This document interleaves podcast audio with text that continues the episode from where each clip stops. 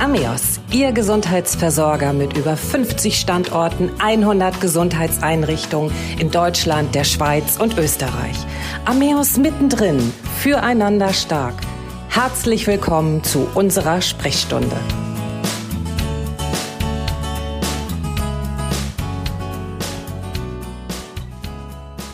Psychotherapie, Hilfe für die Seele oder was passiert in mir?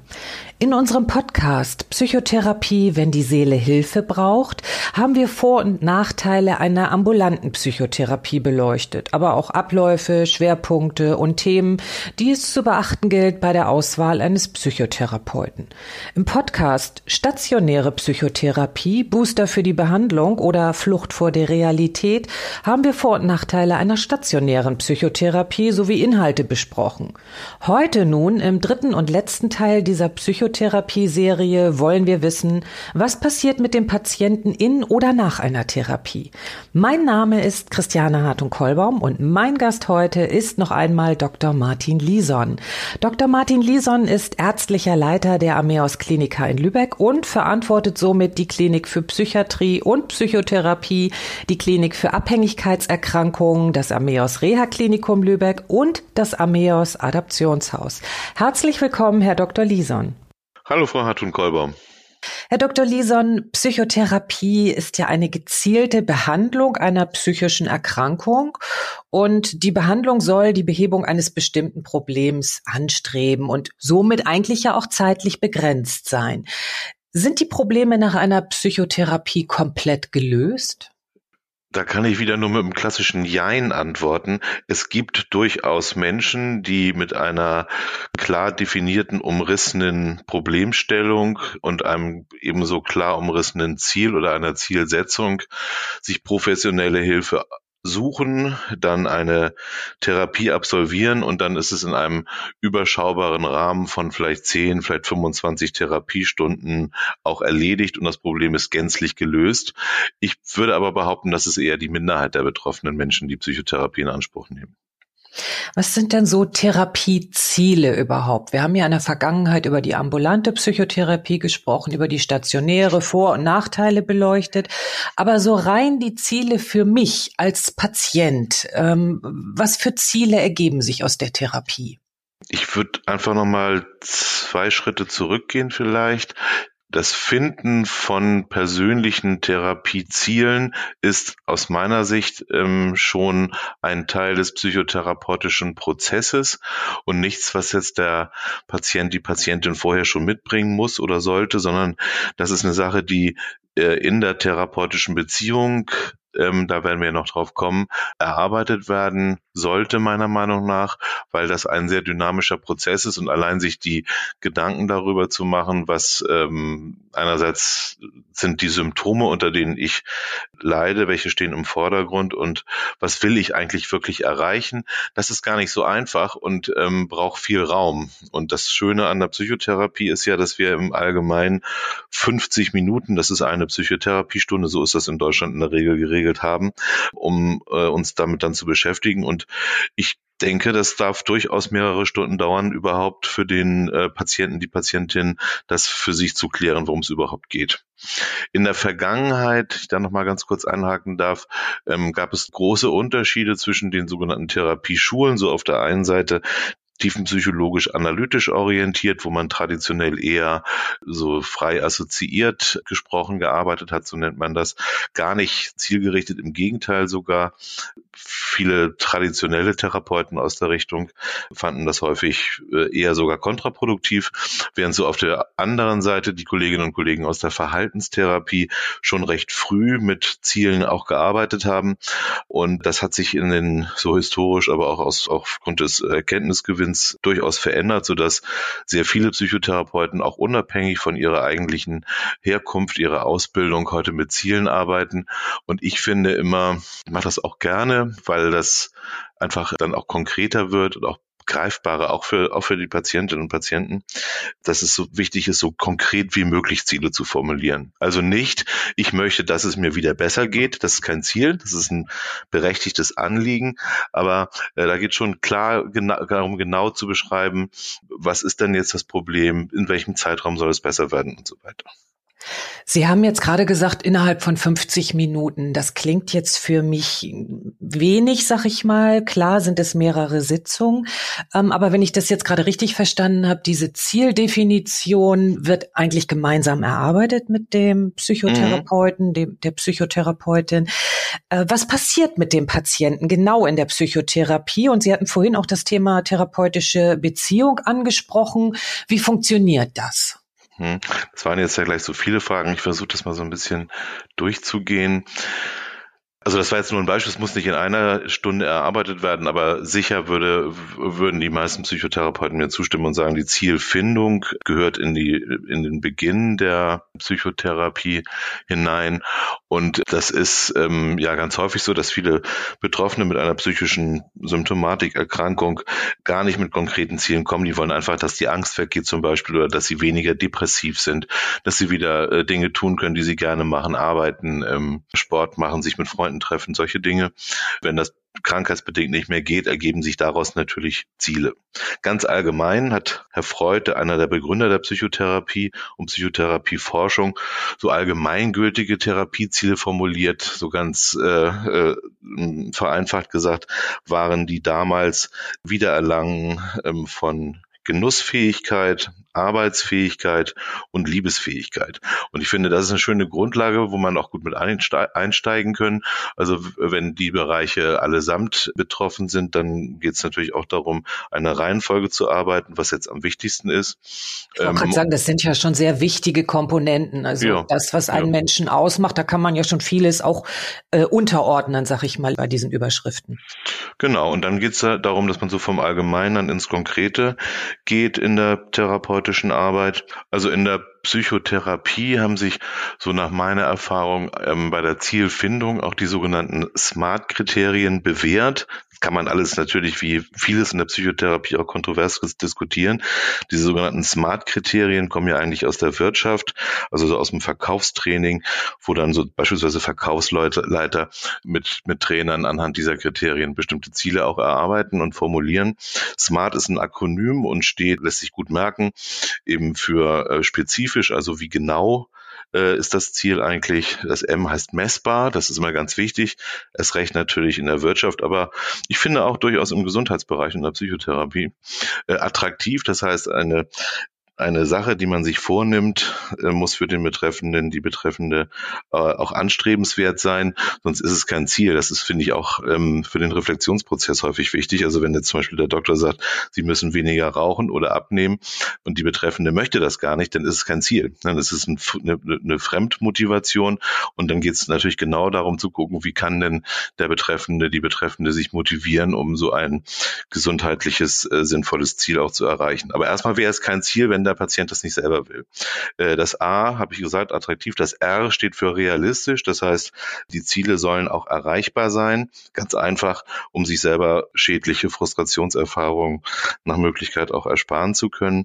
Ähm, also sowas Realistisches wie ich möchte in, sagen wir mal, drei Monaten in der Lage sein, zehn Minuten zu, zu joggen oder ich möchte in einem Monat mal wieder ein, ein Buch gelesen haben von 150 Seiten oder so. Also realistische kleine Häppchen Termin, glaube ich, könnte man auch salopperweise sagen. Und zu einer Zielfindung gehört das T, also das Terminierte, also auf jeden Fall auch die zeitliche Komponente. Das heißt, in welchem Zeitraum möchte ich wieder beispielsweise jetzt auf die Psychotherapie bezogen, alleine in der Lage sein, Bus zu fahren. Also insofern das, kann das ein schöner Einstieg sein in der Therapie, wenn es um das Thema Zielfindung geht. Was möchten Sie eigentlich, was möchten Sie erreichen, wäre ja so eine Einstiegsfrage in der Therapie. Und dann könnte man zum Beispiel diese Smart-Kriterien verwenden. Wohin deuteten Sie noch an? Ist ja in der Psychotherapie ein, ein, nicht nur ein zentraler Begriff, sondern auch ein zentrales Phänomen. Die sogenannte therapeutische Beziehung bedeutet ja, man geht mit einem zunächst fremden Menschen, der Therapeutin, dem Therapeuten als Patient, Patientin, eine enge quasi intime Beziehung ein, ohne dass es eine private Beziehung ist. Also entweder zahlen ja die Krankenversicherung die Behandlung oder aber man zahlt es selber. In der Regel ist es, ist es ja eine Krankenkassenleistung. Und diese Beziehung hat bestimmte Charakteristika, die einerseits von einer bestimmten Nähe geprägt sind, sonst kann man sich ja gar nicht öffnen. Andererseits aber auch immer in einer Art distanziert und man könnte fast sagen künstlich artifiziell bleibt. Es gibt einen festgelegten zeitlichen Rahmen. Es gibt häufig ein festen Wochentag, wo die Therapiestunde stattfindet. Und äh, man sieht sich zum Beispiel. Das sind so Dinge, die ähm, zwingend dazugehören. Und ganz wichtig ist auch, im Gegensatz zu den ja häufig super intimen Inhalten, die in der Therapie dann ja zum Thema werden, eine private Distanz. Wir sprechen hier von Abstinenz. Das bedeutet, eigentlich ein ganz alter Begriff schon, bedeutet aber, dass es für den Therapeuten, die Therapeutin quasi verboten ist, persönliche Beziehungen einzugehen. Also man duzt sich nicht, man trifft sich nicht außerhalb ähm, der vereinbarten Therapiezeiten, man macht keine Geschenke miteinander und man geht natürlich auch keine Intim- oder Liebesbeziehung ein. Das ist relativ klar geregelt, auch in der Berufsordnung übrigens. Also das sind so Rahmenbedingungen, die die therapeutische Beziehung ausmachen. Und dieses Konglomerat an ähm, Besonderheiten trägt, das sagen auch ähm, die wesentlichen wissenschaftlichen Befunde, maßgeblich dazu bei, dass Psychotherapie hilft. Also man muss eine professionelle Distanz wahren, kann man sagen. Mhm. Ähm, mhm. Das klingt jetzt, was Sie auch vorhin gesagt haben, zu den Smart-Kriterien für mich ich sag's einfach mal auch sehr wirtschaftlich. Ähm, in der Wirtschaft selber, gerade in Unternehmen, die beispielsweise Qualitätsmanagement haben, werden ja Messgrößen, Kennzahlen mhm. verwendet, eben auch Termine, wer ist bis wann für was zuständig. Genauso klingt es jetzt für mich, ist es auch in einer Psychotherapie. Das heißt, diese Professionalität wird auch in der Therapie verwendet, daher eben dann auch diese professionelle Distanz, wenn ich das jetzt so auf, versuche, auf zwei Sätze zusammenzufassen. Ich würde eher sagen, das sind zwei voneinander getrennte Bereiche. Also das eine, was Sie jetzt so wirtschaftlich professionell nennen, das kann man so machen. Es gibt Therapeutinnen, Therapeuten, die so arbeiten. Man muss es aber nicht so machen. Ich finde es, wie gesagt, als Einstieg ganz hilfreich. Aber diese Distanz ist eigentlich viel älter als das zielorientierte Arbeiten ähm, und ist ein ganz, ganz zentraler ähm, Bestandteil der, der therapeutischen Arbeit. Das sind schon unterschiedliche Dinge. Sie haben mir mal in unserem Vorgespräch die fünf Wirkfaktoren nach Grave, ähm, wir haben darüber gesprochen. Vielleicht können wir diese in dem Zusammenhang einmal näher beleuchten. Da gibt es ja einmal das, was Sie gerade schon gesagt hatten, diese therapeutische Beziehung, ähm, was das ist, was sie beinhaltet. Dann gibt mhm. es ja aber auch noch die Ressourcenaktivierung. Was bedeutet das jetzt genau? Also es ist eigentlich rückblickend ganz faszinierend. Ähm, Herr Grave ist ein schon seit vielen Jahrzehnten leider verstorbener psychologischer wissenschaftlicher Kollege, hat diese allgemeinen Wirkfaktoren schon vor über 25 Jahren entwickelt, die immer noch Grundlage sind, also auch für weitergehende Forschung. Und ich finde, man kann damit übrigens auch in der, ähm, in meinem Fall Arzt-Patienten-Beziehung und Arbeit immer noch viel anfangen. Und ähm, um das so vielleicht nochmal so ein bisschen aufzuschlüsseln, und zur therapeutischen Beziehung gehört natürlich auch, dass man sich gegenseitig mag. Man könnte vielleicht so salopp sagen, dass die Chemie stimmt. Das weiß man auch. Wenn der Therapeut die Therapeutin Patienten nicht mag, dann funktioniert das nicht so gut. Und wenn es, wenn man sich nicht mag, kann man sich natürlich einerseits sagen, das passt nicht. Andererseits könnte man sich gemeinsam auf die Suche machen, was da eigentlich los ist. Das ist nochmal ein extra Thema, ist eigentlich ganz spannend. Und das zweite, Sie sprachen das an, von den Wirkfaktoren, die Herr Grabe schon 95, glaube ich, äh, beschrieben hat, geht es um die Ressourcenaktivierung. Wir wissen, dass jeder Mensch bestimmte Stärken und auch Kraftquellen, das sind ja Ressourcen, das wäre so eine Übersetzung, in sich trägt, die hilfreich sind und dazu beitragen, dass es einem wieder besser geht. Ich gebe Ihnen mal ein Beispiel, auch gut beforscht mittlerweile ist äh, sportliche, vor allem ausdauersportliche Betätigung, gerade bei Depression und Angst. Äh, jemand, der früher gerne viel Sport gemacht hat und depressionsbedingt, aber auch durch allgemeine Veränderungen im Leben das nicht mehr gemacht hat, der bringt aber eigentlich als Ressource das Sporttreiben mit, zum Beispiel das Joggen oder kann auch Nordic Walking sein, das ist gar nicht so entscheidend. Und dann wäre so ein Bestandteil der Therapie, dass man gemeinsam versucht, mit dem Patienten, der Patientin herauszufinden, was gab es denn früher an positiven Aktivitäten, die ihnen gut getan haben, die vielleicht jetzt wieder dran wären zu reaktivieren. Das wäre Ressourcenaktivierung. Ne? Dass man einfach genau guckt, was können sie im Hier und Jetzt tun. Also ich sag mal, Stärken auch aktivieren oder ja, wieder genau. hervorholen, mhm. ähm, um dem Menschen wieder bewusst zu machen, was für positive Seiten er hat. Mhm, genau. Ein anderer wichtiger äh, Wirkfaktor wäre beispielsweise ein bisschen kompliziert formuliert Problemaktualisierung. Aber Psychotherapie ist äh, zumindest aus meiner Sicht immer auch ein Vorgang der Ordnung der gemeinsam mit dem, mit dem Therapeuten bewerkstelligt wird, weil es ja für ganz, ganz viele psychisch kranke Menschen erstmal auch ein ganz großes Durcheinander ist an Emotionen, an Themen, an Problemen, an Konflikten, ähm, die unterschiedlich wichtig sind. Und da geht es schon auch darum, da so eine Ordnung reinzukriegen, was ist eigentlich im Moment im Vordergrund ist. Es vielleicht eine gestörte Paarbeziehung? Ist es ein Konflikt mit meinem Vorgesetzten oder Kollegin? Ähm, oder ist es, sind es vielleicht körperliche Einschränkungen, häufig ja im höheren Lebensalter? Also das sind wichtig, also dieser Ordnungsaspekt ist ganz, ganz wichtig und der ist einerseits auf einer kognitiven, sachlichen Ebene relevant und dann aber auch im emotionalen Bereich. Also das meiste ist ja für ähm, kognitive, also sachlich rationale, ist ja relativ einfach zu besprechen für viele Menschen. Komplizierter wird es ja dann bei den emotionalen Vorgängen, aber das auch ein bisschen voneinander zu trennen und einfach sozusagen zu sortieren, das ist ein wichtiger Bestandteil von Psychotherapie aus meiner Sicht. Bei der Problemaktualisierung geht es eigentlich eher darum, herauszufinden, ob es vielleicht bestimmte Verhaltens- und Erlebnismuster gibt, die in der Vergangenheit zu Problemen, Konflikten geführt haben und heute auch. Und typischerweise, so arbeiten und denken viele Therapeuten, würden sich dann klassische Probleme des Patienten auch in der therapeutischen Beziehung abbilden. Kann man sagen, dass man Puzzleteile zusammensetzt, um einen Überblick zu bekommen, was genau ist das Problem oder mehrere Probleme zu definieren? Oder ist das jetzt zu lax formuliert, wenn man sagt, also wir, wir setzen hier ein Puzzleteil, äh, wir setzen hier ein Puzzle zusammen?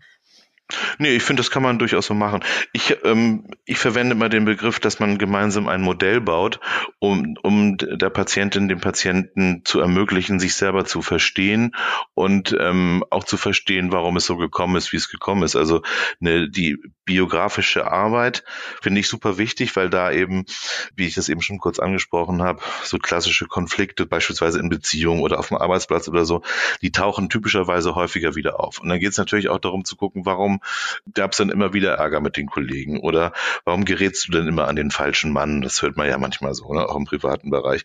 Dann wird es natürlich spannend zu gucken, was sind die eigenen Anteile der Patienten und das anzunehmen und auch mit der Emotionalität, die natürlich damit verbunden ist, klarzukommen, ist eine ganz wichtige Aufgabe in der Psychotherapie. Also ich finde, es ist nicht ein Puzzle, sondern ich finde, es ist ein mehrdimensionales Modell, was gemeinsam gebaut wird und was eben dem Patienten, der Patientin ermöglicht, sich selber eine für ihn oder für sie schlüssige Geschichte zu erzählen und zu erklären, warum es so ist, wie es ist. Das muss nicht wissenschaftlich objektiv richtig sein, sogar ganz im Gegenteil. Wichtig ist nur, dass es schlüssig und in sich sinnvoll ist, also sozusagen eine subjektive Logik beinhaltet, die für die Betreffende nachvollziehbar ist, damit sie sich selber besser verstehen und auch erklären können. Das ist ja auch immer sehr individuell, äh, kann ich mir einfach vorstellen. Mhm. Jeder ist total unterschiedlich. Insofern gibt es wahrscheinlich dann auch kein Schema F, das man anwenden kann. Aber dann kommen wir ja auch schon fast zum vierten Faktor, die aktive Hilfe zur Problembewältigung. Ich habe jetzt also mein 3D-Modell, ähm, das gebastelt wurde mit dem Therapeuten, der Therapeutin. Und ich weiß jetzt, okay, das sind meine Probleme, die ich habe. Und die sind ähm, von der Seite so und von der Seite so und äh, ich habe eine Ursache vielleicht auch dazu gefunden. Und dann kommt, könnte ich mir jetzt vorstellen, die aktive Hilfe zur Problembewältigung. Was muss ich mir darunter vorstellen? Auch da gibt es traditionellen unterschiedlichen Zugang oder eine unterschiedliche Herangehensweise der Psychotherapeuten. Ich hatte ja grob schon mal skizziert, dass es eben Menschen gibt, die eher aus dem tiefen psychologischen Bereich kommen, Verhaltenstherapeuten. Es gibt noch viele andere. Und da geht es schon auch darum, und das ist auch was, ähm, sich viele Patienten und Patienten auch aktiv wünschen, dass sie konkret was an die Hand bekommen, was sie auch im Alltag benutzen können. Das ist natürlich eine Falle für den Psychotherapeuten. Wenn wir jetzt sagen, trennen Sie sich doch von Ihrer Frau, kündigen Sie Ihren Job und ziehen in eine andere Stadt, dann äh, sind wir ja insofern in der Falle, dass wenn das nicht klappt, äh, wir schuld sind erstens. Das ist natürlich die Frage, wollen wir uns diese Schuld aufladen? Ich würde sagen, nein. Und zweitens sind es fremde Ideen und fremde Entscheidungen, die äh, wir vielleicht richtig finden, aber die noch lange nicht für die Patienten und Patienten zutreffen müssen. Also natürlich ist die Aufgabe zu unterstützen und anzuleiten, dass Entscheidungen und Verhaltensveränderungen mit einer ausreichend hohen intrinsischen Motivation von Seiten der Patienten kommen. Es bringt überhaupt nichts, Ratschläge zu geben. Bekanntlicherweise sind die ja auch Schläge, sondern es geht eher darum zu begleiten und die Betreffenden in die Lage zu versetzen, selbstständig und eigenverantwortlich für sie sinnvolle Entscheidungen zu treffen. Das heißt, man bekommt in einer Psychotherapie keine Bedienungsanleitung fürs Leben, sondern eher ähm, einen Anschub für die Hilfe zur Selbsthilfe. Ja, genau, so kann man sagen. Also man bekommt eine Klärung, ähm, man bekommt vielleicht auch ein, eine Reflexion, also das ähm, Überdenken der, der äh, Konflikte, Probleme, die eben da sind aus verschiedenen Richtungen, die Möglichkeit, sich selber auch ein bisschen davon zu distanzieren. Mm, und man kann das Ganze dann eben auch üben. Es gibt's ja auch ne, ganz viele Sachen, also durch kreatives Arbeiten, durch äh, äh, Verschriftlichung, aber auch durch Rollenspiele. Das sind so Sachen, die in, in Therapien häufig auch gemacht werden ist es immer ganz unterschiedlich, wo man dann letztlich landet als Patient oder Patientin, äh, was man macht. Aber letztlich geht es natürlich darum, für viele nicht nur das Erleben zu verändern, sondern auch auf der Verhaltensebene ja Fortschritte zu machen, die wiederum das bringen, was man nämlich will, mehr Teilhabe, höhere Lebensqualität und so. Ne? Also wenn jemand gar nicht mehr Bus fahren kann und nach 25, weil er Angst hat oder sie und nach 25 Therapiestunden ist das immer noch genauso, dann ist es aus meiner Sicht Aufgabe der Therapeutin oder des Therapeuten, das anzusprechen. Das, das ist ja so vielleicht auch unsere Kernkompetenz, Dinge anzusprechen, die im privaten Umfeld nicht angesprochen werden. Und zu sagen, jetzt, was ist denn da eigentlich los? Lassen Sie uns doch mal gemeinsam gucken, warum es Ihnen immer noch nicht gelingt, äh, auch nur zwei Haltestellen zu fahren. Wir haben viele Dinge davon jetzt besprochen, alle möglichen Facetten angeguckt. Aber Sie erzählen mir, Sie schaffen es immer noch nicht zu kommen, sondern müssen sich von Ihrem Partner hier zur Therapie fahren lassen. Das ist aus meiner Sicht ein Problem. So könnte der Therapeut das sagen. Und dann guckt man natürlich, was kommt jetzt von, von Patientenseite? Wie kann man da weiterarbeiten? Fühlt sich der Patient, die Patientin verstanden oder vielleicht auch unverstanden? Und was ist da eigentlich los? Also ich finde, Psychotherapie ist, auch das sehen Thera manche Therapeuten natürlich anders, aber ich finde, das ist eine gemeinsame, quasi wissenschaftliche Detektivarbeit, um herauszufinden, was eigentlich los ist und was helfen kann. Der Patient oder die Patientin muss sich natürlich auch öffnen und offen und ehrlich dann sagen, äh, was ihn bewegt oder warum er eben wirklich nur diese zwei Stationen fahren kann oder sich immer noch ähm, vom Partner zur Therapie fahren lässt, anstatt den Bus oder die U-Bahn oder was auch immer zu benutzen. Also es ist ja auch für so einen Therapeuten, eine Therapeutin ähm, immer eine Sisyphus-Arbeit, wirklich herauszufinden, wo ist die Ursache. Also da ist er ja immer auf die Mitarbeit des Patienten, der Patientin angewiesen in dem Moment. Ja, genau. Und das ist auch äh, auch wie in dem Beispiel auch dann wiederum Aufgabe des, des Therapeuten oder der Therapeutin, ähm, darauf hinzuweisen, wenn es Schwierigkeiten gibt. Also die sagen, es klingt so in Therapeutenohren recht streng. Der Patient muss sich öffnen. Man muss ja erstmal gar nichts. Wir Therapeuten nehmen schon das Erscheinen zu den Therapiestunden als Einverständnis und als Motivation wahr, was zu verändern und sich den eigenen Problemen zu stellen. Wenn wir den Eindruck haben, dass es Kräfte gibt im Patienten, in der Patientin, die das Vorankommen von Therapie oder überhaupt nur das Sprechen über bestimmte Dinge verhindern, dann ist es meiner Meinung nach, aber da bin ich natürlich nicht mit alleine klar, äh, unsere Aufgabe, das anzusprechen und auch direkt zu sagen, nach meinem Eindruck kommen wir nicht weiter. Ich bin mir vielleicht sogar im Zweifel nicht sicher, ob ich der richtige Therapeut für Sie bin. Ähm, lassen Sie uns doch vielleicht gemeinsam gucken, wie wir das äh, lösen können. Und dann kann man ja dann weiter gucken, wie, äh, wie es dann gemeinsam geht. Und manchmal geht es eben auch nicht gemeinsam weiter, aber fast immer lässt sich das klären. Man muss sich aber natürlich trauen als Therapeut, ne? Wir haben jetzt ja die Wirkfaktoren ähm, näher beleuchtet. Da fehlt uns ja noch einer, und zwar die motivationale Klärung. Was soll diese Klärung bewirken? Also aus meiner Sicht steht das, steht das auch eng zusammen mit der Zielfindung und mit sozusagen auch mit der Bewusstmachung von dem, was eigentlich los ist. Also man würde ja auch einen Menschen fragen, jetzt bei, bei einfachen Sachen wie Angst oder Depression ist es ja ver leicht vermittelbar, warum es ähm, jetzt ein Problem ist und warum jemand das verändern möchte. Es gibt aber auch andere Teilsymptome, wo man ja vielleicht auch als Außenstehender sagen könnte, das ist doch alles gar nicht so schlimm, das kann doch ruhig so bleiben. Und dann geht es schon auch darum, konkret zu gucken, was ist denn jetzt jetzt im Moment eigentlich Ihr Wunsch, das zu verändern? Warum leiden Sie ausgerechnet jetzt unter den und den Problemen? Warum nicht schon früher? Also es geht schon auch bei diesem Punkt um so einen Teil der Bewusstmachung, ein Bewusstsein zu entwickeln für das, ähm, was eigentlich von Patientenseite gewünscht ist. Sie haben vorhin auch den Begriff Psychoedukation verwendet. Ähm, der fällt ja auch immer wieder im Zusammenhang mit verschiedenen Erkrankungen. Was ist das und warum spielt das so eine große Rolle bei der Genesung oder auch in der Psychotherapie? Heute gehen die meisten Psychotherapeuten davon aus, dass ein faktenbasiertes, erweitertes Grundlagenwissen über die jeweiligen Erkrankungen eine der zentralen Säulen einer modernen Psychotherapie sind. Das bedeutet ähm, eigentlich ganz einfach, dass die Patientinnen und Patienten die das sachliche Wissen über ihre Erkrankung, je nachdem, was sie eben mitbringen und auch was sie wollen, aber schon erweiterte Grundlagen vermittelt bekommen müssen, was sie eigentlich haben, also was man unter einer Depression versteht, was Symptome einer Depression sind, welche Erklärungsmodelle es gibt, warum manche Menschen an Depressionen erkranken, welche Behandlungsmöglichkeiten es gibt, äh, wie die Prognose ist, also so, so ganz allgemeine Fakten, die auch Psychologinnen und Ärzte im Studium in der Ausbildung lernen. Das ist äh, auch wichtig für für, unsere Patientinnen und Patienten, das zu lernen. Das sollte Bestandteil sein von Therapien im stationären Bereich.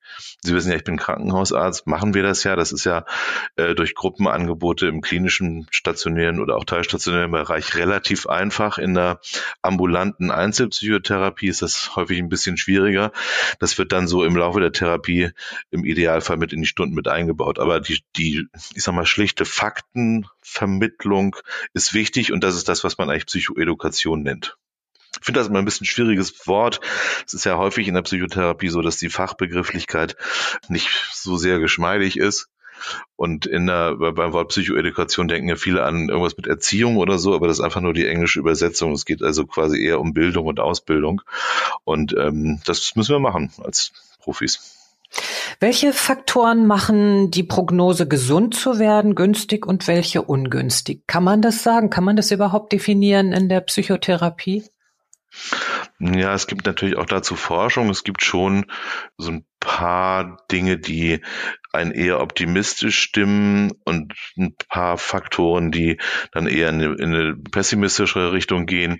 Also ähm, positiv ähm, ist sicher eine hohe Motivation, eine gute Fähigkeit, sich selber zu beobachten, sich selber zu beschreiben. Wir nennen das Introspektion ein gutes Maß an Reflexionsfähigkeit, also die Dinge auf verschiedene Arten durchzudenken und innerlich äh, mithilfe der Therapeutin des Therapeuten auch die Perspektive zu wechseln.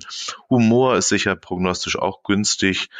Ein hohes, ähm, ja, oder eine, eine flexible Lebensgestaltung mit guten Anpassungsmöglichkeiten, viele Ressourcen, also Hobbys, Interessen, breit gestreuter Freundeskreis. Das sind äh, sicherlich Faktoren, die eine Psychotherapie begünstigen und auch auf eine eher günstige Prognose hinweisen, während Faktoren wie zum Beispiel eine Suchtproblematik mit Alkohol oder Drogen, äh, Unehrlichkeit, ähm, auch kriminelle Verhaltensweisen, fortgesetzte Gewalttätigkeit, hirnorganische Einschränkungen, das ist eher ein Thema, was vielleicht dann in der Psychotherapie von alten oder auch hochbetagten Menschen eine Rolle spielt. Das sind Dinge, die eine Therapie eher begrenzen können und manchmal die Prognose auch verschlechtern.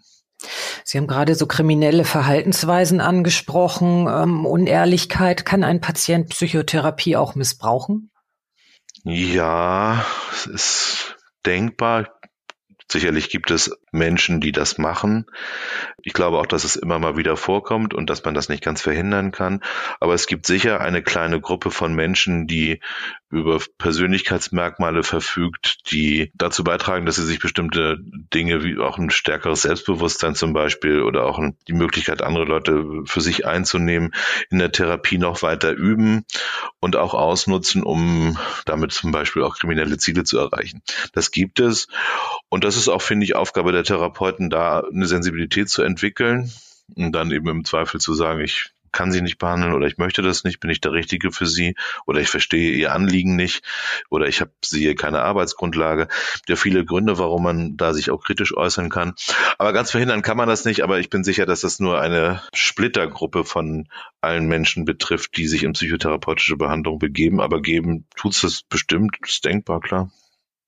Das heißt, wenn man das mal so versucht zusammenzufassen, so ein Psychotherapeut, eine Psychotherapeutin müssen immer mehrere Funktionen haben. Natürlich Therapeut, Therapeutin, Seelsorger, ähm, Detektiv vielleicht auch, ähm, einfach jemand, der sehr erfahren ist, der Feingefühl hat, ähm, viele Funktionen hat, vielleicht auch ähm, sehr sensibel ist. Ähm, kann man das so zusammenfassen oder ist das noch breiter gefächert? Auch das ist bestimmt noch breiter gefächert, aber es sind bestimmt, das sind schon mal schöne Begriffe, die bestimmt hilfreich sind. Ich würde jetzt nicht Detektiv übrigens sagen, sondern eher, der Detektiv ist ja der Patient. Ich würde dann vielleicht eher den Begriff des Spurensicherers benutzen oder den Begriff des Hellfelderleuchters oder den Totwinkelassistenten. Das finde ich immer ein schönes Bild. Gibt's ja jetzt bei neueren Autos, dass eben was da ist, was wir manchmal gar nicht so sehen und wir brauchen nur jemanden, der uns sagt, achte mal auf den toten Winkel, so wie früher der Fahrlehrer. Das sind so Funktionen des Psychotherapeuten, jedenfalls in meinem Verständnis. Aber natürlich hat jeder Psychotherapeut, jede Psychotherapeutin da auch andere Foki und andere mh, hm, natürlich auch Eigenschaften, die sinnvoll sind. Ich finde die ähm, Möglichkeit, relativ frei und relativ flexibel zu denken und sich auf jemand anders einzustellen und einzulassen, ist wichtig. Bei gleichzeitigem äh, Einhalten der notwendigen Distanz, das hatten wir ja schon. Ich finde auch, dass es sinnvoll und hilfreich ist, wenn Psychotherapeutinnen und Therapeuten Lebenserfahrung mitbringen. Manchmal ist es auch gut, wenn sie selber Krisenerfahrung haben.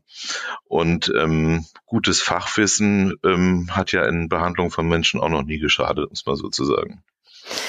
Dann sage ich an dieser Stelle unserem Spurensicherer, Hellfelderleuchter, Totwinkelassistenten, Herrn Dr. Lison, vielen Dank für diese Podcast-Reihe, für den heutigen Podcast und die zahlreichen Informationen. Dankeschön. Ich danke auch. Bis zum nächsten Mal. Tschüss.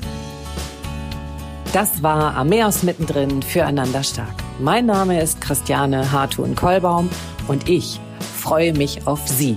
Bis zur nächsten Sprechstunde.